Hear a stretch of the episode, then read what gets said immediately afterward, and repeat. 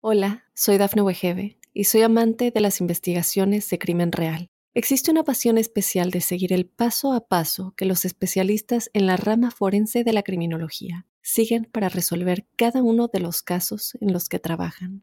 Si tú, como yo, eres una de las personas que encuentran fascinante escuchar este tipo de investigaciones, te invito a escuchar el podcast Trazos Criminales con la experta en perfilación criminal, Laura Quiñones Orquiza en tu plataforma de audio favorita.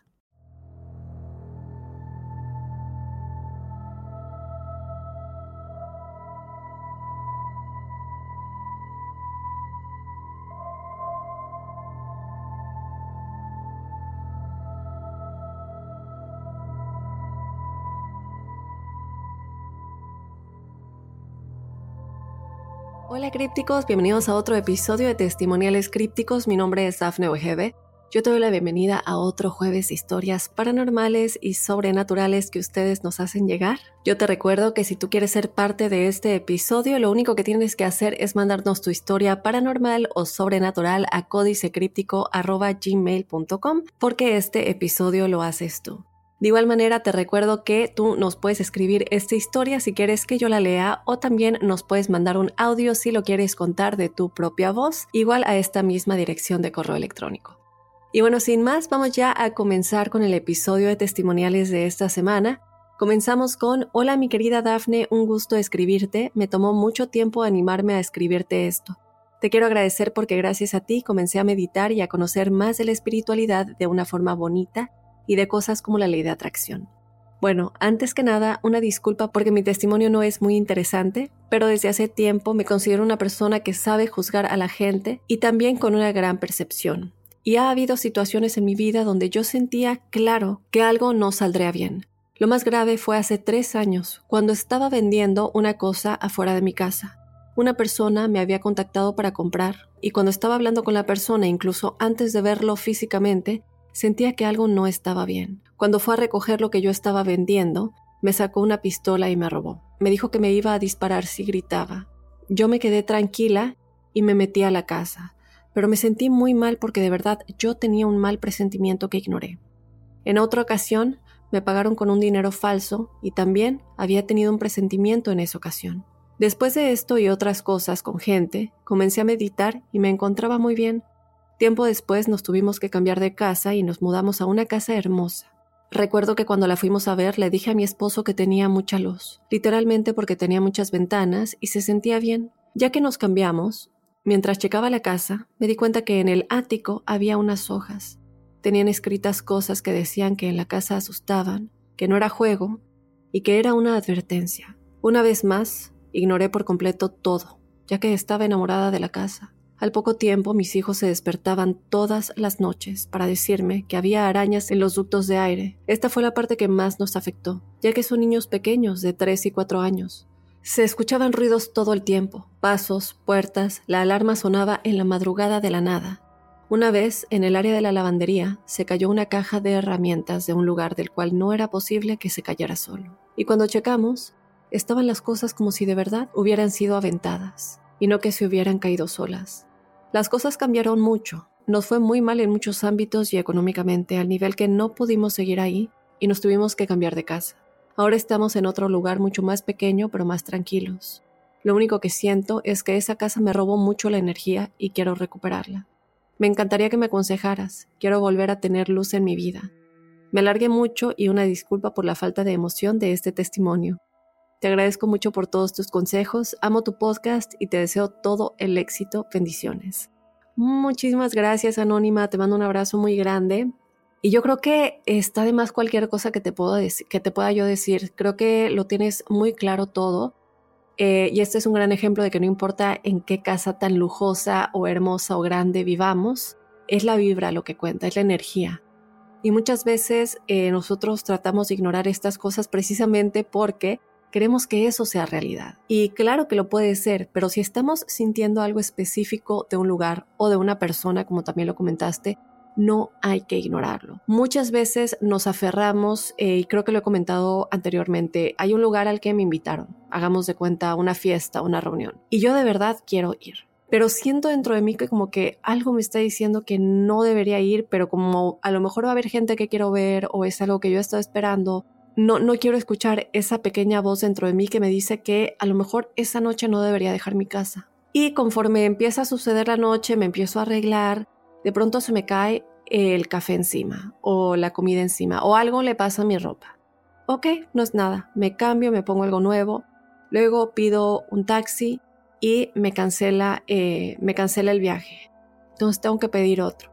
Y ese tipo de cositas que comienzan a ponerse en mi camino, uno las ignora, las empiezo a ignorar y hay cosas que digo, ¿por qué me están pasando tantas cosas cuando quiero ir a un lugar y lo estoy ignorando? A lo mejor no siempre vamos a escuchar a la primera de que, bueno, se me cayó algo y esas cosas suceden. Pero si luego de eso pasa otra cosa y luego otra cosa, yo creo que a la tercera ya hay que escuchar que por algo el universo nos está poniendo esas señales de que no deberíamos ir a ese lugar o conocer a esa persona. Lo mejor para mí es siempre pedir una señal. Cuando tenemos un presentimiento de que a lo mejor no queremos hacer algo, pero ya lo agendamos, ya dijimos que íbamos a ir o que nos íbamos a reunir o que lo íbamos a hacer, pidamos una señal, así de sencillo. Pidamos una señal al universo que nos haga entender que a lo mejor no deberíamos ir a ese lugar. Y la vamos a recibir. Estemos muy atentos. Tengo este presentimiento, pero quiero ir a ese lugar. Ok, a lo mejor no estoy segura si debo escuchar mi presentimiento porque es cierto que no siempre le vamos a atinar. Hay veces que pueden ser nervios o nuestra ansiedad de, conocer a nuevas personas o muchas cosas. Entonces pidamos una señal. Si nada pasa, entonces armémonos de valor a conocer a esas nuevas personas, a salir de nuestra zona de confort y hacer todas estas cosas que a veces nos, nos dan miedo. Pero a veces necesitamos un empujoncito del universo y de nuestro ser superior y cuando esto suceda, cuando este sentimiento dentro de nosotros esté de una manera muy persistente, pidamos ese empujoncito, pidamos esa señal. Yo creo que tu testimonio, siendo alguna anónima, le va a ayudar a muchos crípticos que a veces ignoran su intuición. Yo te agradezco por habernos escrito y te mando un abrazo muy grande. Vámonos con otro testimonial. Hola Dafne, antes que nada quería decirte que es un placer escucharte en cada capítulo de tu podcast.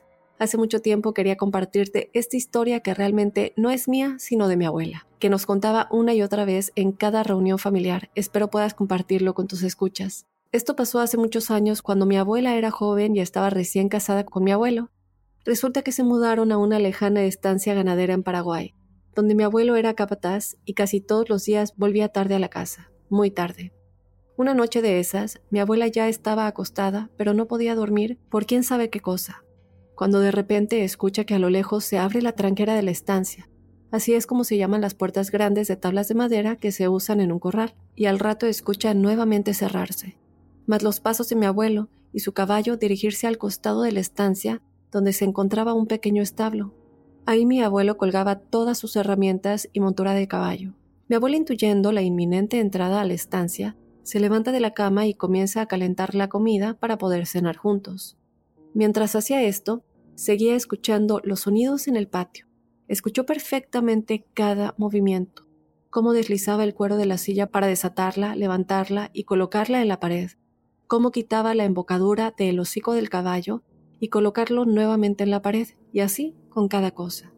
De esta manera mi abuela se tomaba el tiempo para poder estar lista al momento que entre mi abuelo, hasta que llegó ese momento en que escuchó como finalmente Dio la nalgada al caballo para enviarlo libre a descansar. Mi abuela, como siempre, ya tenía listos los platos calientes en la mesa, orgullosa de sí misma, así que solo esperó el momento. Pero esperó, esperó y esperó. Hasta que al final se cansó, decidió levantarse, ya enojada, abrir la puerta con todas las ganas de preguntar qué estaba pasando. Imagínate su sorpresa cuando en la tuene oscuridad levemente iluminada por la luna, no vio nada, ni a su marido, ni al caballo, y obviamente nada de lo que quitó de este colgado en la pared. No podía entender qué fue lo que pasó, qué fue todo lo que escuchó y dónde principalmente podría estar mi abuelo. Aterrada cerró la puerta y como toda mujer paraguaya se puso a rezar frente a su cuadro de la Virgen de Cacopé. Ahora, para los que no saben, en Paraguay existen muchas leyendas, pero hay una que explicaría, si es que lo paranormal puede tener explicación, estos sucesos extraños. Pero para eso voy a seguir al final de la historia de mi abuela.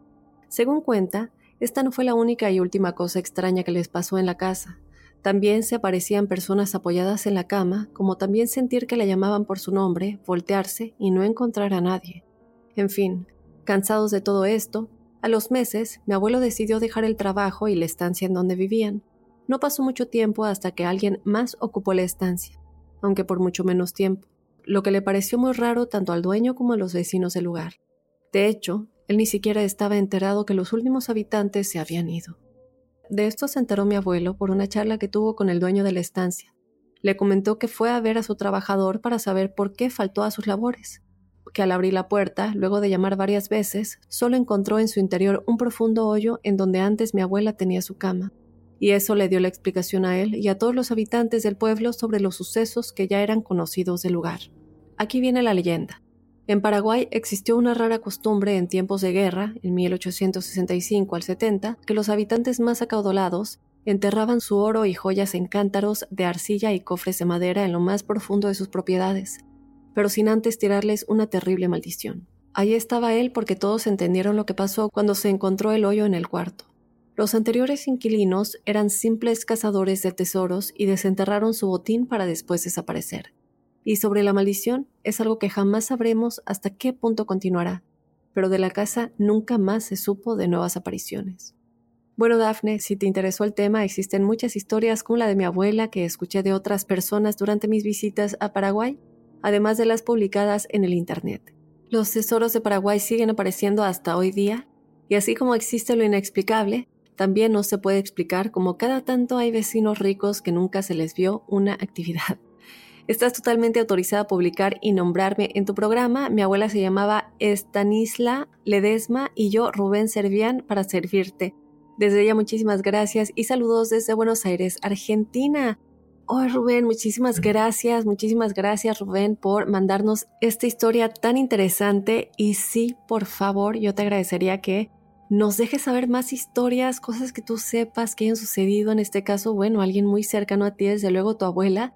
Pero si tienes historias que también le haya sucedido a gente que tú conozcas en Paraguay, que se conecte un poco con las leyendas del lugar, nos encantaría, creo, a, a mí y podría tal vez hablar por todos los crípticos, escucharlas.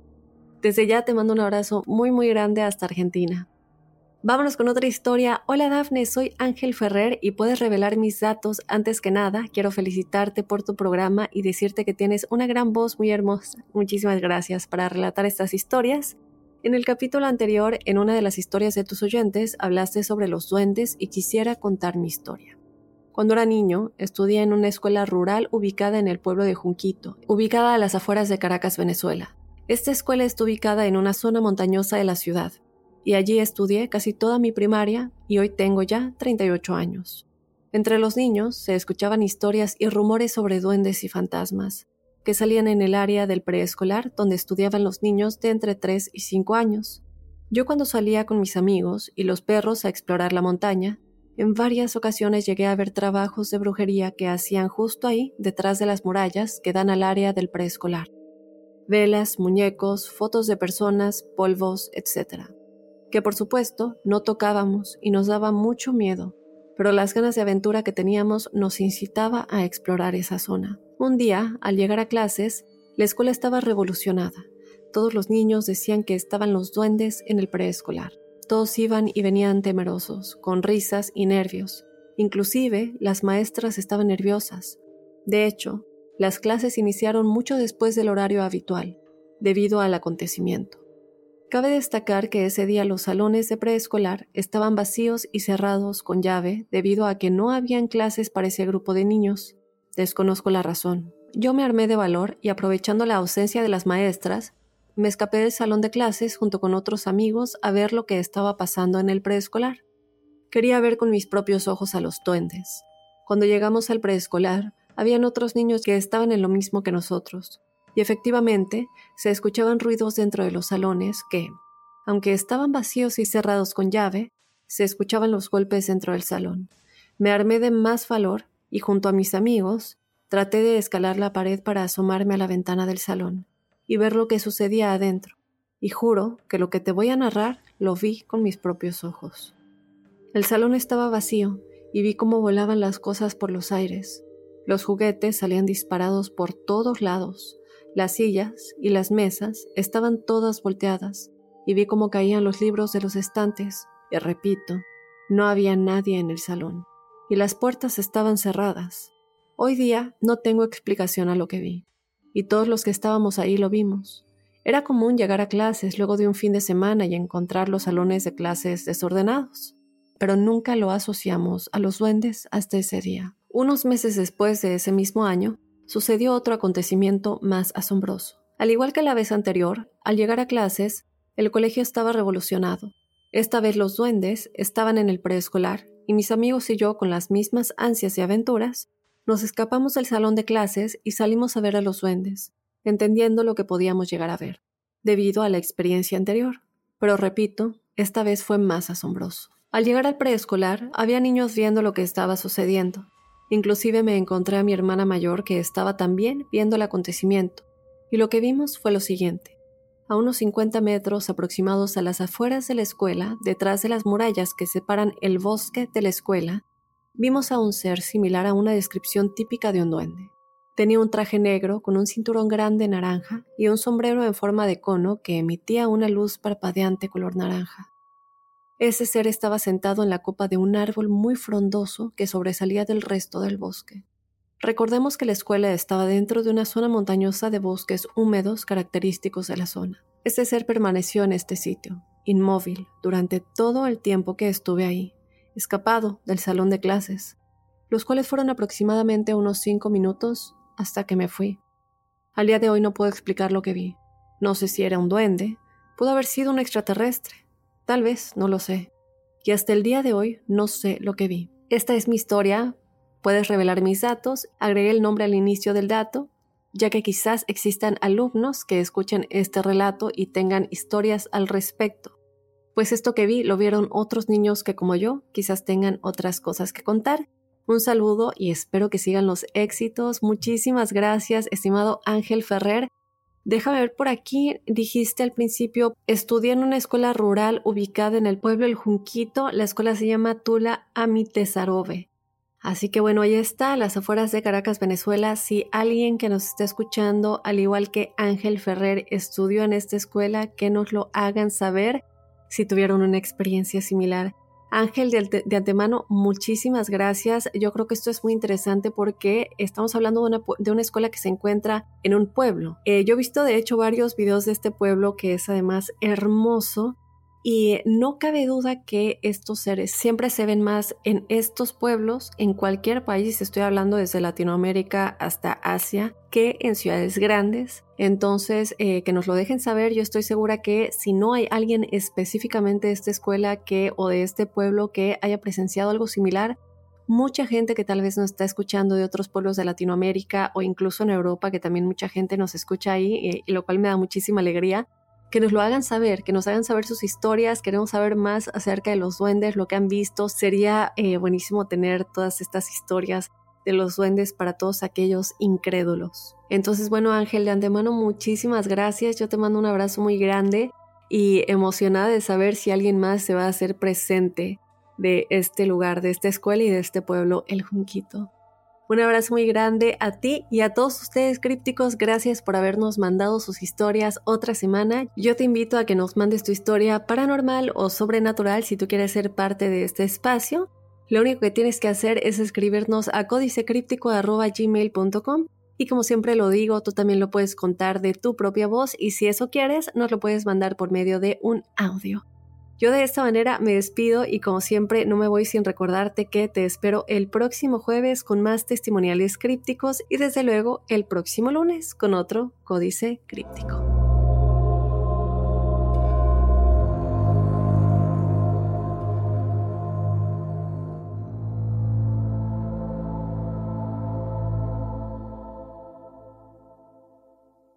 Hola, soy Dafne Wegebe y soy amante de las investigaciones de crimen real. Existe una pasión especial de seguir el paso a paso que los especialistas en la rama forense de la criminología siguen para resolver cada uno de los casos en los que trabajan.